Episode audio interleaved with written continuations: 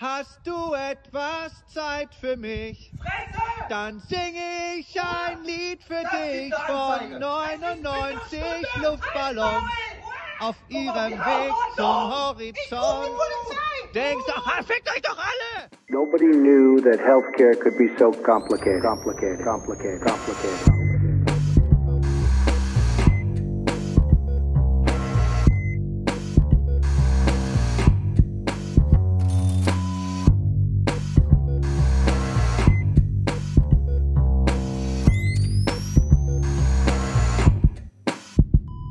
Salut und herzlich willkommen zu Gesundheit und Machtpolitik Episode 62. Wir hatten euch ja in der 61 auch versprochen, dass wir noch ein Gespräch hinterher liefern wollen. Das wollen wir auch heute dann machen.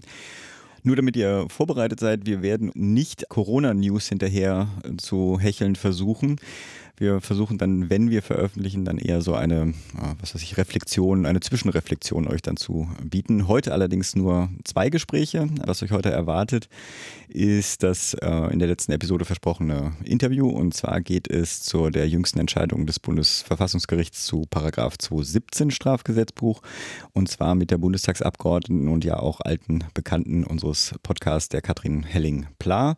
Und gestern Abend auch noch aufgezeichnet, da war Pascal leider nicht dabei ein Gespräch mit dem Sebastian Schönherr und der Flora Wiegand. Äh, Sebastian kennt ihr ja eh schon, beide sind bei der UAEM.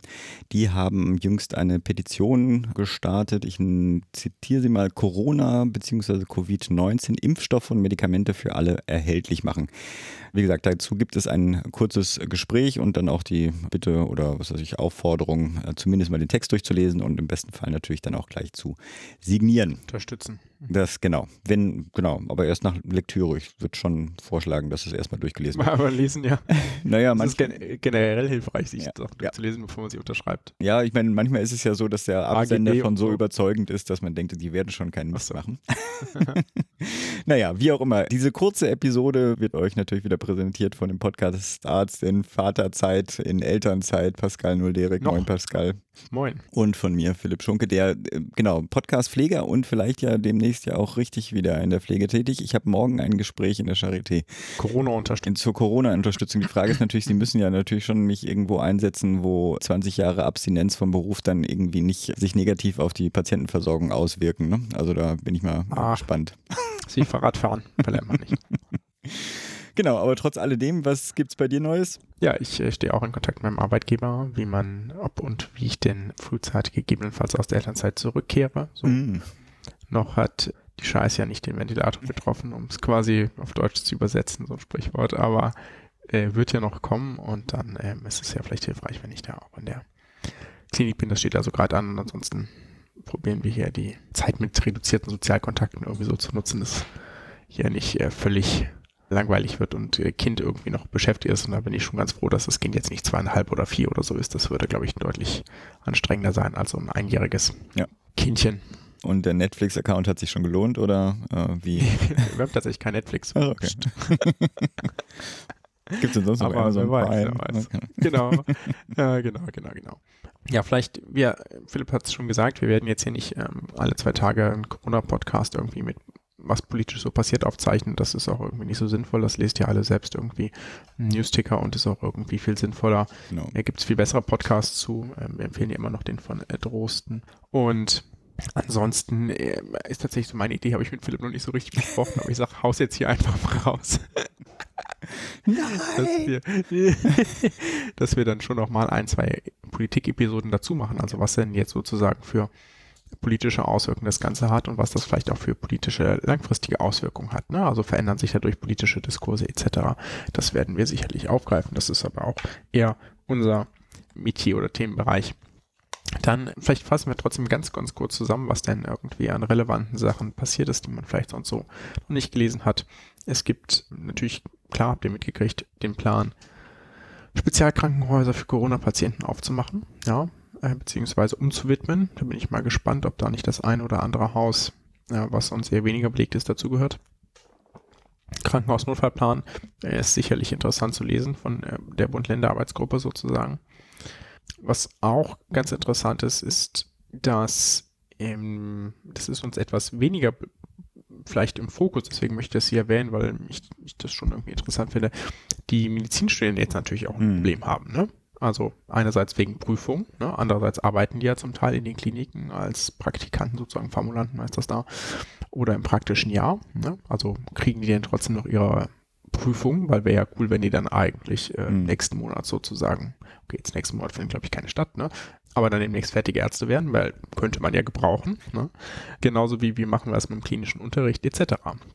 Das sind schon interessante Themen, da setzt sich die BVMD ganz engagiert ein. Da gibt es auch eine eigene Webseite, also falls ihr euch dafür interessiert und das ihr hört, dann schaut doch mal bei der BVMD äh, vorbei. Und vielleicht als letztes, was ich ganz ähm, relevant fand, ist, dass der Deutsche Ärztetag auch abgesagt ist für dieses Jahr. Also nicht nur die EM ist verschoben, sondern auch, Entschuldigung, Damit hätten wir noch leben können, aber jetzt Ärztetag. Genau, was ich, was ich vielleicht noch, das fand ich, kann man, kann man sagen, witzig, ist eigentlich der falsche Ausdruck, ne? Ein bisschen tragikomisch, ist, dass es ein Kreuzfahrtschiff gibt, das sitzt vor Chile fest und da sitzen eine Menge australische Ärzte drauf, weil die Oh. da auf einer Konferenz waren. Ja. Und das ist natürlich irgendwie jetzt ähm, Quarantänefestsetzung irgendwie sehr unpraktisch, ja. Ich weiß jetzt nicht, australische Lage ist, glaube ich, noch nicht so schlimm, aber wäre natürlich irgendwie uncool, wenn 150 Ärzte irgendwie fehlen oder so. Mhm. Aber von wegen tragisch, komisch, es kursiert ja gerade doch auch eine ganze Menge schwarzer Humor zur Quarantänelage in Europa. Vielleicht sollten wir mal eine Liste machen. Naja, ich meine, das ist ja auch im Medizinwesen jetzt nicht so unüblich. Mhm. Schwarzer Humor. Ja. Na gut, machen wir mal ein Gespräch, oder? Ja, aber noch ganz kurz, ich habe noch zwei Empfehlungen äh, doch noch abzugeben. Ich habe jetzt auch mit der Akademie für öffentliches Gesundheitswesen auch einen äh, Podcast zur aktuellen Lage offen oder an den Start gebracht. Das war alles sehr kurzfristig, deswegen wundert euch nicht, ob das sehr simplen Jingles, der da zur Einführung ist, aber da werde ich euch einen Link reinmachen, wer so ein bisschen mehr Einblick haben möchte in wie denn äh, das öffentliche Gesundheitswesen oder der öffentliche Gesundheitsdienst darauf reagiert und wie die Arbeit da abläuft. Das ist ganz spannend. Ich würde die Rheinland-Pfalz-Episode mal als äh, Start empfehlen. Fokus ist zwar nicht die Information oder das Entertainment der Allgemeinbevölkerung, sondern Tipps und Tricks für die Akteure vor Ort zu geben. Aber ich finde es auch für Allgemeinsterbliche beziehungsweise an Gesundheitspolitik, Gesundheitsversorgung Interessierte auch hörenswert. Und für alle die, die jetzt zu Hause sitzen und die Kinder bespaßen wollen, würde ich auch, mache ich eigentlich gar nicht immer, aber an dieser, ich glaube, in unserem Podcast habe ich das noch nicht empfohlen. Schlaulicht-Podcast ist sehr zu empfehlen. Die machen das äh, sehr nett und ich glaube jetzt auch eine tägliche Sendung zur äh, Situation. Und explizit für Kinder. Also steht zwar nicht nur für Kinder, aber sozusagen der ganze Aufbau ist doch eher für kleinere Kinder gedacht. Ja, nee, und dann kommen wir jetzt äh, zum Gespräch, würde ich sagen. Gleich zu Frau Helling-Pla.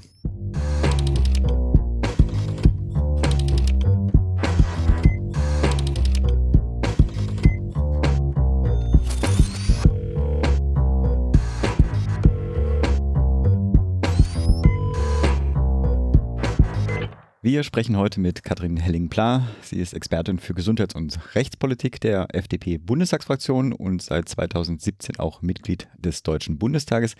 Unsere treuesten Hörerinnen da draußen kennen sie auch schon und zwar aus unserer Episode 18b. Damals ging es um die Rolle des Heilpraktikers im deutschen Gesundheitswesen. Hallo erstmal. Hallo. Heute soll es aber um etwas gehen, von dem ich hoffe, dass es äh, trotz Corona nicht vergessen wird. Und zwar die Sterbehilfe. Ich hatte das ja auch in den letzten Episoden immer mal wieder erwähnt, auch die jüngste Entscheidung des Bundesverfassungsgerichtes. Wir können natürlich aber in diesen äh, Corona-Covid-Zeiten nicht ganz umhin, doch ein wenig zu plaudern, äh, auch über dieses Thema. Deswegen vorweg zwei Fragen. Erstmal, wie geht es Ihnen und befinden Sie sich inzwischen auch in einer selbstverhängten Quarantäne? Und die andere Frage, nächste Woche ist ja auch dann wieder Sitzungswoche. Wie geht eigentlich der Bundestag mit der Situation um? Ist ja eine Versammlung von über 50 Personen und so. Mm, Also erstmal, ich bin nicht nur in Selbstquarantäne, sogar in angeordneter Oh. Quarantäne. Mhm. Ja, durch den Zusammenfall der Tatsache, dass ich in einer Fraktionssitzung mit äh, erkrankten Kollegen war und ein krankes Kind habe, das Hm. sich im Kindergarten, wie es zwischenzeitlich ein Test ergeben hat, im Kindergarten irgendwas anderes eingehandelt hat. Das führte dann Mhm. im Ergebnis dazu, dass mein örtliches Gesundheitsamt mich aber nur noch bis heute unter Quarantäne gesetzt hat. Wie, wie alt Ja. ist, sind Ihre Kinder nochmal oder ist das Kind? Der, der, der im Kindergarten ist es drei und der Kleine ist zehn Monate alt. Und wie schlimm ist das so zu Hause? Was mir noch bevorsteht. Auch äh, bis jetzt geht es erstaunlich gut. Die, die haben, gut. ha- haben sich irgendwie schnell dran gewöhnt. Ja, das freut mich sehr zu hören. Ja, und auch danach werden natürlich die sozialen Kontakte weiter runtergefahren, soweit es geht. Wie das nächste Woche geht, wissen wir auch noch nicht so richtig. Ja. Klar ist aber ja, dass wir als Gesetzgeber irgendwie handlungsfähig bleiben müssen und ja faktisch auch sind. Mhm. Das heißt, die zuständigen parlamentarischen Geschäftsführer werden sich jetzt wohl Gedanken machen, welche Sitzungen gegebenenfalls unterlassen werden können, Mhm. wie wir das in den Sitzungssälen regeln können, dass der Abstand zwischen den Leuten möglichst groß ist, dass belüftet wird. So richtig übel nehmen, wenn da wenig Leute im Plenum sitzen. Und kann alle man das mit uns jetzt Masken. vielleicht auch nicht. Ja, na, das, ja da haben wir ja nicht genug, genug. Ja, das wäre ja jetzt nicht so schön, wenn wir die, die Masken, die im Krankenhaus fehlen, dann im Plenum Dann auch. lieber gleich zur Charité rüberbringen, ist ja nicht weit. Ja, genau. Ich wollte ganz kurz fragen, sind Sie irgendwie, wissen Sie schon, ob es irgendwie eine Diskussion dazu, also Diskussion gibt es ja, aber eine Aussicht darauf gibt, dass das in die Notstandsverordnung mit aufgenommen wird, so ein Fall? Oder das ist ja sozusagen das Triftigste, dass man sagt, okay, ähm, kann ein Notparlament auch in so einer Krise zusammenkommen, nicht nur im Kriegsfall? Das wird diskutiert, ja. Ob es dazu kommen wird oder nicht, weiß ich nicht, weil wir im Moment ja jetzt auch keine, sondern die nächste Fraktionssitzung erst wieder nächsten Dienstag ist, wo wir dann im Detail über alles informiert werden, was da so kommt. Aber ich mal so ganz undetailliert und undifferenziert würde ich davor warnen, jetzt aus dieser Krise Schlüsse zu ziehen, die auf Dauer uns in unserer Demokratie und in Mhm. unserem Demokratieverständnis irgendwie beeinträchtigen. Mhm. Wir sind Ja. als Parlament weiterhin handlungsfähig. Was anderes können wir uns auch nicht einreden äh, im Moment, sondern Mhm. Corona wird aller Voraussicht nach, nach allem, was wir wissen, nicht dazu führen, dass das Parlament nicht mehr zusammentreten kann oder nicht beschlussfähig wäre. Mhm. Insofern äh, da jetzt Aktionismus an den Tag zu legen und die Möglichkeiten der Notstandsgesetzgebung drastisch auszuweiten, da würde ich eher vorwarnen, als da jetzt Mhm. voranschreiten zu wollen. Okay, so viel aber hierzu, das ist ja vielleicht in einem halben Jahr sonst auch nicht mehr aktuell. Oder hoffentlich nicht mehr aktuell. Fragen wir doch, äh, gehen wir doch über zum eigentlichen Interview. Wir wollen uns ja heute mit einem Thema beschäftigen, was ich jetzt schon zweimal im Podcast auch erwähnt hatte. Und äh, also es sind zwei Themen eigentlich, die aber sehr eng miteinander verbunden sind. Das eine betrifft den Gesundheitsminister Spahn und das BfArM und das andere natürlich die Entscheidung des Bundesverfassungsgerichtes zum Paragraphen 217. Also es geht um Sterbehilfe. Ich habe das zwar selbst in meinen eigenen äh, Worten immer geschildert, aber vielleicht ist das zu angehaucht gewesen. Vielleicht wollen Sie kurz die Entscheidung in Ihren eigenen Worten erläutern und dann natürlich auch, wie Sie die bewerten. Mhm. Also im Zentrum der, der Entscheidung stand ja der Paragraph 217 Strafgesetzbuch, den Sie gerade schon erwähnt haben, der die geschäftsmäßige Förderung der, der Selbsttötung unter Strafe gestellt hat. Geschäftsmäßig, das hieß nicht unbedingt gewerblich, sondern das hieß mit Wiederholungsabsicht. Das Mhm. heißt, wenn ein Arzt beispielsweise Sterbehilfe geleistet hat und sich dabei überlegt hat, ah ja, das würde ich in einem weiteren Fall auch so tun, dann hatte der jedenfalls oder stand der schon unter der, der Bedrohung quasi, sich da strafbar zu Mhm. gegen diese Strafrechtsnorm ist Verfassungsbeschwerde eingelegt worden und auch entschieden worden. Und das Bundesverfassungsgericht hat in einem sehr klaren Urteil deutlich gemacht, dass es ein Recht auf selbstbestimmtes Sterben gibt, aus dem allgemeinen Persönlichkeitsrecht abgeleitet, dass man sich nicht nur selber das Leben nehmen darf, sondern dabei auch die Hilfe Dritter in Anspruch nehmen darf. Meine Mhm. Lieblingsstelle, ich bin ja Juristin, das heißt, ich mag solche Urteile. Meine, meine Lieblingsstelle in dem Urteil, da führt das Gericht aus, dass es einen gegen die Autonomie gerichteten Lebensschutz nicht geben darf. Das Ah. heißt, der Gesetzgeber kann nicht, sich nicht zum Lebensschützer über das eigene Leben aufschwingen, wenn man selber selbstbestimmt eben darüber auch entscheiden kann. Mhm. Und diese Ausführungen hat das Bundesverfassungsgericht eben gemacht. Es hat gesagt, der jetzige oder der vorherige 217 StGB führt dazu, dass das Recht auf assistierten Suizid faktisch unmöglich äh, gemacht wird, weil sich keiner mehr traut, weil es keine Angebote gibt Mhm. und äh, dass er deswegen verfassungswidrig ist. Es hat aber auch gesagt, dass der Gesetzgeber durchaus Regelungen treffen darf, aber eben nur Regelungen, die zum Ziel haben, die selbstbestimmte Entscheidung sicherzustellen. Ja. Und ich fand, es klingt, glaube ich, durch. Das Urteil. Haben Sie sich live angehört?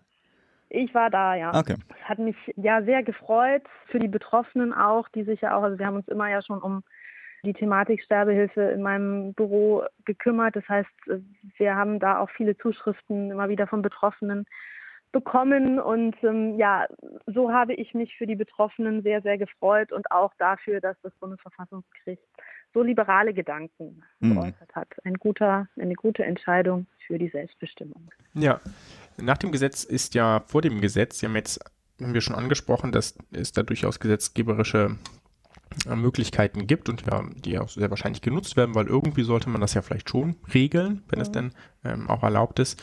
Sie haben jetzt ja einen ersten Vorschlag vorgelegt. Wollen Sie das Eckpunktpapier vielleicht ganz kurz vorstellen? Ja, klar, gerne. Also ich würde mir eine Form von Beratungslösung vorstellen. Also ich glaube, wir sollten tätig werden, um einen klaren Rahmen zu haben. Wir sollten nicht ins Strafgesetzbuch schreiben, sondern wir sollten ein liberales Sterbehilfegesetz, so nenne ich das immer, also ein, ein Gesetz machen, das ähm, wirklich erklärt und Voraussetzungen schafft und sagt, so kann der Weg sein, wenn jemand ähm, den Weg der Sterbehilfe in Anspruch nehmen möchte. Das heißt, Voraussetzungen für institutionalisierte Sterbehilfe durch Ärzte und so weiter gesetzlich durch Ärzteorganisationen gesetzlich formieren.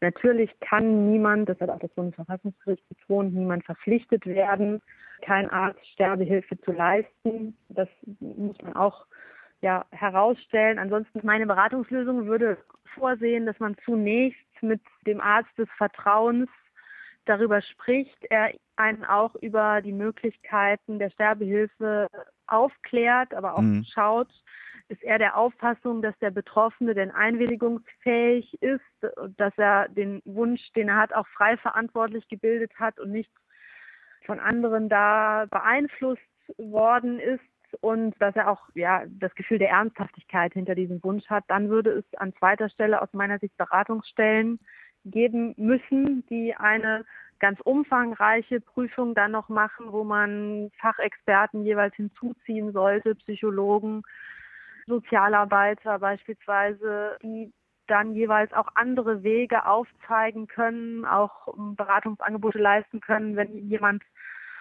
möglicherweise nur Unterstützung in einem Pflegeheim Mhm. braucht und ja, um da entsprechend äh, abzusichern. Auch da sollte nochmal geprüft werden, Einwilligungsfähigkeit, Ernsthaftigkeit des Suizidwunsches.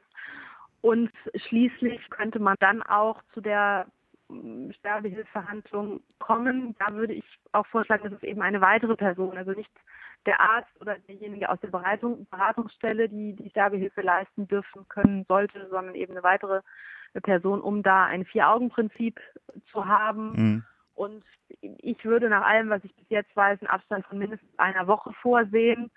Da ist aber noch viel. Also ich habe ja jetzt gerade den, den Vorschlag an die Kollegen der anderen Fraktionen und natürlich auch meine eigene Fraktion verschickt und hoffe, dass wir jetzt da in den nächsten Wochen dazu kommen, das ganz, ganz intensiv und detailliert äh, gemeinsam zu diskutieren und dann auch einen tollen fraktionsübergreifenden Vorschlag auf den Weg bringen. Ich habe mal so ein paar Eckpunkte da. Hm. Ja, wie, haben Sie denn schon Rückmeldungen erhalten oder weil es ja so frisch ist noch nicht? Doch, doch, wir haben ja schon direkt kurz nach, einen Tag nach dem Urteil ähm, verschickt, um eben klarzumachen, dass wir auch da den Anspruch haben, dass die Initiative aus dem Parlament kommen sollte und fraktionsübergreifend sein sollte und sich da jetzt nicht irgendwie die Koalition auf den Weg begeben soll. Und aus meiner eigenen Fraktion habe ich logischerweise sehr viele Rückmeldungen bekommen. Also Christian Lindner ist dabei, äh, Marco Buschmann, unser erster parlamentarischer Geschäftsführer, ist dabei. Aber auch aus anderen Fraktionen habe ich von der Linken über die SPD, über die Grünen Rückmeldungen bekommen, dass man da doch bereit ist und gerne gemeinsam an etwas arbeiten möchte. Ja. Super. Mhm. Schön. Drücken wir die Daumen und vor allem auch, dass das äh, Thema trotz der gegenwärtigen Krise dann irgendwie auch äh, nicht vergessen wird. Es könnten aber noch mehr sein, also sollte einer meiner Kollegen zuhören. Ne? Dann mache ich doch gleich mal einen Appell an die, zumindest an die sozialdemokratische Fraktion. Meldet euch doch mal bei der Kollegin Henning Pla. Wir haben ein zweites Thema, was eigentlich sehr eng miteinander verbunden ist, von in, zumindest in meiner Wahrnehmung, zumal viele davon ausgegangen sind, dass sich die 2017er Entscheidung da auch auswirken würde, zumal, glaube ich, auch das BMG immer darauf verwiesen hatte. Ich glaube, die jüngste Mitteilung war, aber das hinge ja nicht zusammen. Es geht um die Haltung des BMG, beziehungsweise vor allem äh, vom Bundesgesundheitsminister Spahn, dass ihm unterstellte BfArM nicht die Erlaubnis zu erteilen, ähm, tödliche Betäubungsmittel äh, herauszugeben. Mhm. Selbst auch für äh, schwerst leidende Menschen. Da gab es ja auch ein anderes, anders lautendes Urteil des Bundesverwaltungsgerichtes. Sie haben ja eine Anfrage an das BMG gestellt. Wie war denn da die Antwort? Eine Anfrage ist gut. Ich habe zwischenzeitlich unzählige Anfragen an das BMG gestellt. Das BMG hat mittlerweile eine Tabelle entwickelt, weil ich auch immer wieder nach den Fallzahlen gefragt habe, eine Tabelle entwickelt, mit der sie mir antworten. Aber vielleicht einfach von vorne, das BMG hat da einfach oder verfolgt da von Beginn an eigentlich eine beispiellose Hinhaltetaktik, wenn man so will. Erstmal hat man, hat man gar nichts gemacht. Dann hat man ein Gutachten beauftragt, von dem man von vornherein schon wusste, dass Herr Di Fabio sagen wird, ja, und Bundesverwaltungsgerichtsurteil alles schwierig. Dann hat man diese Anweisung gegenüber dem B-Farm erteilt, Anträge zwar zu prüfen, dann aber alle abzulehnen. Mhm. Dann mhm. hat man immer wieder auf das Bundesverfassungsgerichtsurteil verwiesen, obwohl man ja eigentlich wusste, dass es nicht Gegenstand mhm. des Bundesverfassungsgerichtsurteils ist. Jetzt ist das Bundesverfassungsgerichtsurteil da, das sogar sagt im Nebensatz, im Übrigen ist auch fraglich, ob man nicht Regelungen des Betäubungsmittelrechts nochmal irgendwie anpassen mhm. sollte oder sowas. Nun ist es da. Ja. Jetzt sagt man erst, ja, das Urteil räumt zwar ein Recht auf selbstbestimmtes Sterben ein, Spahn sagt aber dann, ja, aber dieses Recht, das bezöge sich oder gäbe ja keinen Anspruch gegenüber Dritten das Bundesinstitut für Arzneimittel und Medizinprodukte ist aber ja kein Dritter, sondern eine Bundesoberbehörde. Mhm. Also auch mhm. das eine Ausrede, mit dieser Ausrede konfrontiert. Ich habe es dann ja nochmal gefragt, letzte Woche im, im, Parlament selber, als Spahn dort Rede und mhm. Antwort stand, sagt er dann, ja, aber das Bundesverwaltungsgerichtsurteil sei ja unter anderen Vorzeichen entstanden. Da hätte es ja das Bundesverfassungsgerichtsurteil noch gar nicht gegeben. Und außerdem solle man doch jetzt warten, weil noch eine weitere Vorlage beim Bundesverfassungsgericht läge, die sich genau mit dem Betäubungsmittelrecht befassen würde. Also das bezieht sich jetzt auf weitere Kläger, die gegen ihre ablehnenden Bescheide durch das BfArM klagen. Mhm. Da hat das mhm. Verwaltungsgericht Köln eben eine Vorlage an das Bundesverfassungsgericht gemacht. Aber aus meiner Sicht muss man doch im Wege eines Erstrechtsschlusses sagen, wenn das Bundesverfassungsgericht sagt, es gibt ein Recht auf selbstbestimmtes Sterben, dann muss ich doch auch dazu kommen, dass das Urteil des Bundesverwaltungsgerichts, das gesagt hat, schwer und unheilbar Kranke haben in, in besonderer Notlage ein, ein Recht mhm. auf Natriumpentobarbital, dass das dann erst recht ja wohl richtig sein wird. Aber mhm. nein, es gibt weitere Ausreden, weitere Hinhaltetaktik. Deswegen finde ich es übrigens so wichtig, dass wir keinesfalls da irgendwie dazu kommen, als Parlamentarier das weitere Vorgehen in Sachen Sterbehilfe da aus der Hand zu geben, sondern dass wir da tatsächlich eine Initiative aus dem Parlament brauchen, nicht irgendwie, dass die Koalition oder mhm. Herr Spahn da irgendwas sich da zurechtbastelt. Wollen Sie ja. spekulieren, warum Spahn da so widerstandsfähig ist. Ja. Ich finde es eine Katastrophe, dass er sich da wirklich so äh, dagegen stellt. Das sind ja leidende ja, Menschen, ne? Also wir reden ja jetzt nicht ja, von der Zukunft des 217er oder sowas oder eines neuen äh, Paragraphen, sondern wir reden ja jetzt von ganz akut leidenden Menschen in höchster Not. Ja, das ist schwer und unheilbar krank in einer hm. besonderen hm. Notlage. Ist, ich, ich weiß es schlicht nicht, ob es an seiner persönlichen Überzeugung liegt oder ob ihm seine Partei da ausreichend mhm. Druck mhm. macht, die sagt, das geht gar nicht oder wo es einfach unvereinbar ist. Ich, ich weiß es mhm. schlicht nicht. Herr Gröhe hat ja ähnlich oder hat ja, der hat ja angefangen mit dem ja. ähm, Vorgehen. Ja, gut. Dann wollen wir es dabei stehen lassen und hoffen, dass es irgendwann eine rechtssichere Lösung äh, für all das gibt und hoffentlich nicht ähm, in zu ferner Zukunft, genau, sondern in erträglicher Zukunft. Genau, und viel Kraft genau, für Ihre Quarantänezeit. Genau, alles Gute. Dankeschön. Herzlichen Dank. Ja, Einen schönen Tag noch. Tschüss. Ihnen auch. Tschüss. Tschüss.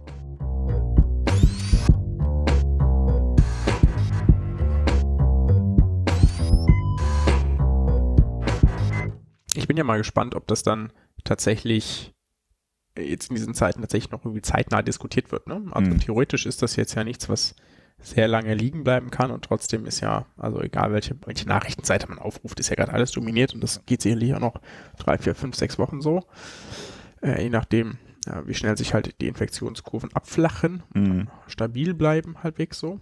Und trotzdem wäre es ja irgendwie etwas, was man regeln müsste und wir aber auch noch nicht mal wissen, wie es dann aussieht mit ähm, Bundestagbesetzung. Ne? So, hm. ist irgendwie schwierig. Und ich meine, es, Gesundheitspolitik ist ja das eine, es gibt ja noch ganz, ganz viele andere wichtige Bereiche, wo es ja auch irgendwie wichtig ist, Politik zu machen. Ne? Mhm. Es gibt auch so einen schönen Spruch, das Land muss doch regiert werden. So, das stimmt schon, ne? Und was macht man da? Also, wie kriegt man das hin? Ähm, wichtige Entscheidungen zu diskutieren und dann auch zu entscheiden, äh, wenn eigentlich alles überlagert wird. Ja.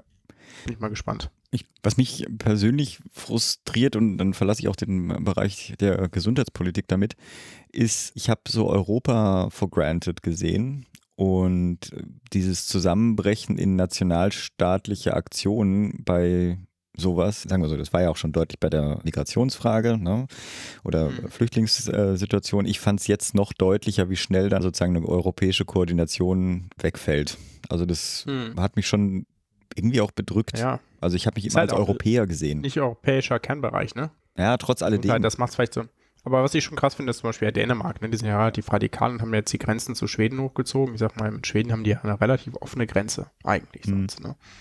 Jetzt hier im Norden von Deutschland kann ich jetzt nicht einschätzen, wie drastisch da so die Auswirkungen sind, aber Schweden, das ist ja irgendwie, gibt doch gefühlt, wohnt doch die Hälfte der Leute, die in Kopenhagen arbeiten, in Schweden, Mhm. weil es so teuer, also keine Ahnung. Ja, ja äh, ihr seht hier schon wieder hier große Fachkenntnisse, irgendwie so 10 Prozent, aber ja, das, ich weiß nur, dass das da einen riesen, riesen Grenzübergang immer gibt. Mhm. Und äh, Penta, das ist ja irgendwie ähm, ein bisschen problematisch, zumal ja überhaupt nicht klar ist, ob das etwas bringt. Ja. Also ist was anderes mag vielleicht irgendwie die Situation von Hongkong zu China gewesen sein, ja, Mhm. so. Ne? Also da kann man ja vielleicht sagen, okay, da gibt es vielleicht tatsächlich irgendwie, kann man sich überlegen, ob das nicht sinnvoll war, ja.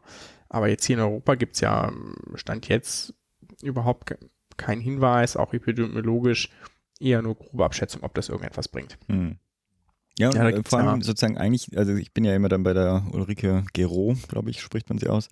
Äh, Europa der Region kann ja eine Quarantänezone sozusagen Sinn machen, aber sie verläuft auch sehr selten an Landesgrenzen. Und das ist halt quasi so ein, so ein nationalstaatlicher Reflex, den ich da irgendwie verspüre. Vielleicht interpretiere ich das falsch, ne? aber sozusagen das ist das Gefühl, was sich bei mir äh, dann irgendwie regt. Ähm, also es macht ja vielleicht Sinn, NRW für eine Zeit lang abzugrenzen, ja, oder was weiß ich, Zonen in, in NRW versuchen in, in Quarantäne zu versetzen, aber Und das Elsass. ja, ja genau. Aber sozusagen jetzt, Landesgrenzen dazu Ja. nehmen, finde ich dann irgendwie dann doch schwierig emotional. Ja, Naja. es sind halt einfach immer noch die, die wir haben. Ne? Ja, Gucken, ob gut. wir das noch erleben. Jetzt kommen wir doch wieder ins Plaudern, wollten wir nicht machen. Ich habe nämlich noch Genau. ein kurzes anderes Gespräch, was ich euch ja versprochen hatte, das mit UAM. Ich denke, da werden wir jetzt auch kein Nachgespräch dazu machen, aber erstmal rüber zu dem Gespräch. So, wir haben uns ganz schnell und spontan dazu entschieden, eine Petition hier für den Podcast vorzustellen. Und dafür reinbekommen haben wir den Sebastian Schönherr, den kennen unsere Hörerinnen ja schon alle von der Antibiotikaresistenz-Doppelfolge. Und, und da würde ich dich gleich mal bitten, ein paar Worte zu dir zu sagen, weil seit zwei Minuten telefoniere ich mit Flora von der UAM und mehr weiß ich von dir nicht. Vielleicht sagst du was kurz zu dir und vielleicht auch gerne hol uns nochmal alle ab, was denn die UAM denn ist. Genau, ich bin Flora Wiegand, ich bin von Universities Allied for Essential Medicine, kurz UAEM. Und zwar bin ich im European Coordination Committee dieser Organisation, was bedeutet, dass ich mich hauptsächlich mit Kampagnenarbeit beschäftige.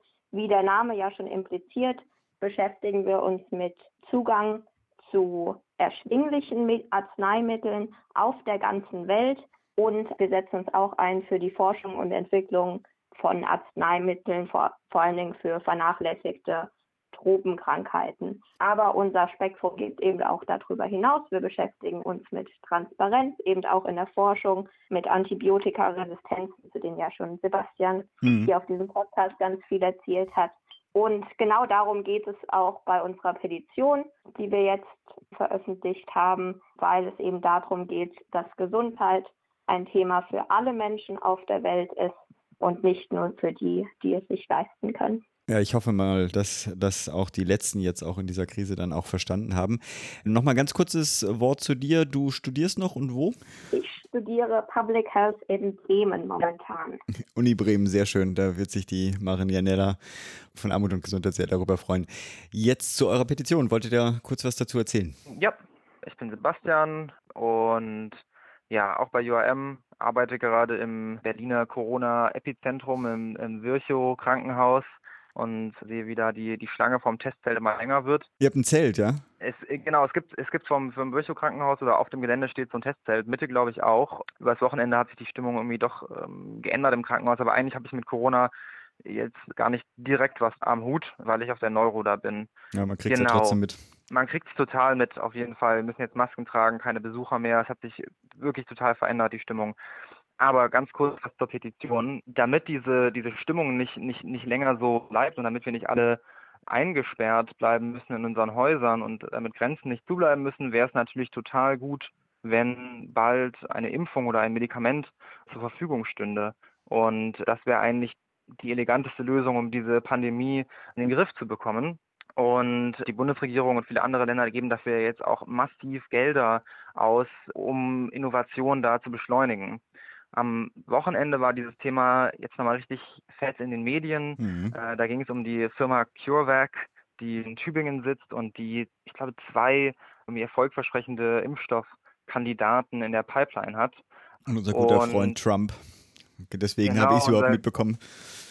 Richtig, ja, viele wahrscheinlich. Unser guter Freund Trump hat echte Kollegialität bewiesen und, und, und irgendwie versucht, diese Innovation allein für die USA zu sichern, wenn man den Nachrichten da glauben darf. Ähm, hat er also wohl viel Geld geboten und, und versucht, die, die Firma selbst oder zumindest ihr geistiges Eigentum und damit dann die Exklusivrechte an so einem Impfstoff für die USA zu sichern. Das, mhm. das, das hätte dann also potenziell geheißen, dass wenn da jetzt was rausgekommen wäre, dass man es vielleicht in anderen Teilen der Welt nicht oder zumindest nicht direkt bekommen hätte. Und das ist natürlich total fatal. Was wir jetzt brauchen, ist natürlich Solidarität und sobald irgendein Impfstoff auf dem Markt ist oder ein Medikament, dann sollte das natürlich so schnell wie möglich überall auf der Welt verfügbar sein. Mhm.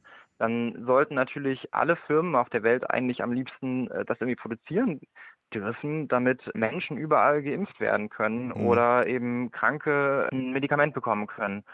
Und weder nationale Interessen noch Profitgier dürfen hier irgendwie in die Quere kommen. Man kann sich natürlich auch vorstellen, dass Unternehmen, was jetzt zuerst hier was auf den Markt bringt, das kann sich natürlich auch eine goldene Nase theoretisch an einem Impfstoff verdienen. Mhm. Das ist total unmoralisch, aber die Vergangenheit hat gezeigt, dass sowas passiert. Also in der AIDS-Krise war genau das der Fall. Das ist natürlich ein klassisches UAM-Thema. Ne? Es ist ein absolutes URM-Thema und deshalb haben wir uns da gestern hingesetzt und, und diese Petition rausgehauen. Ich glaube, zu fünf saßen wir da und, äh, und haben die geschrieben, weil wir dachten, das ist eigentlich total wichtig und, und passt auch total gut. Und was wir da fordern, ist halt, ja, im Prinzip, dass sobald eine Impfung, ein Medikament verfügbar ist, dass es dann eben für alle verfügbar ist und dass alle Patientinnen, aber auch alle Menschen irgendwie Zugang dazu haben in allen Ländern, unabhängig vom Einkommen und unabhängig davon, ob sie eine Versicherung haben, das wäre total wichtig. Und wir richten uns dabei an die Bundesregierung. Warum machen wir das? Das machen wir, weil die viel Geld ausgegeben haben jetzt und das vielleicht auch noch weiter tun werden. Ich glaube, äh, vom BMBF kam eine Pressemitteilung, 145 Millionen wurden da jetzt gerade nochmal zur Verfügung gestellt.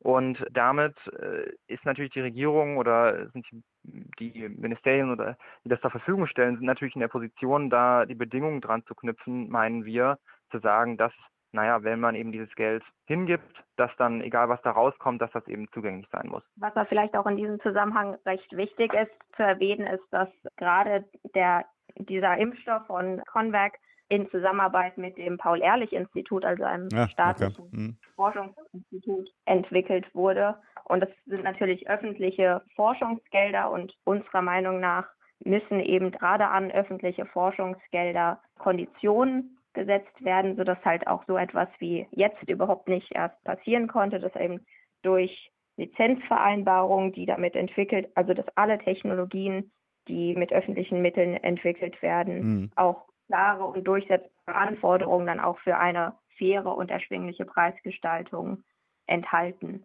Weil es geht hier auch um vulnerable Gruppen. Das heißt, es kann nicht davon abhängen, was für einen sozioökonomischen Status, was für ein Einkommen man hat, ob man jetzt in engen Wohnungen zusammen wohnt oder ob man eben an einem großen Konferenztisch jetzt fern voneinander im Homeoffice mhm. arbeiten kann. Deswegen ist jetzt auch Zeit für Solidarität und nicht die Zeit für exklusive Marktrechte. Wunderbar. Ich muss jetzt irgendwie mal in den Podcast so einen Applaus-Jingle einfügen. Dann wäre das mal an dieser Stelle angebracht für euer Engagement. Ich werde auf jeden Fall den Link in die Shownotes reinpacken und ich würde alle Hörerinnen auffordern, die Petition sich durchzulesen und dann natürlich am besten ihr oder sein Signet darunter zu setzen. Euch beiden erstmal herzlichen Dank dafür, dass ihr das hier mal in aller Kürze vorgestellt habt. Teilt die Petition gerne auch auf Twitter, da sind wir aktiv und ja, ja ciao. Ciao. Tschüss.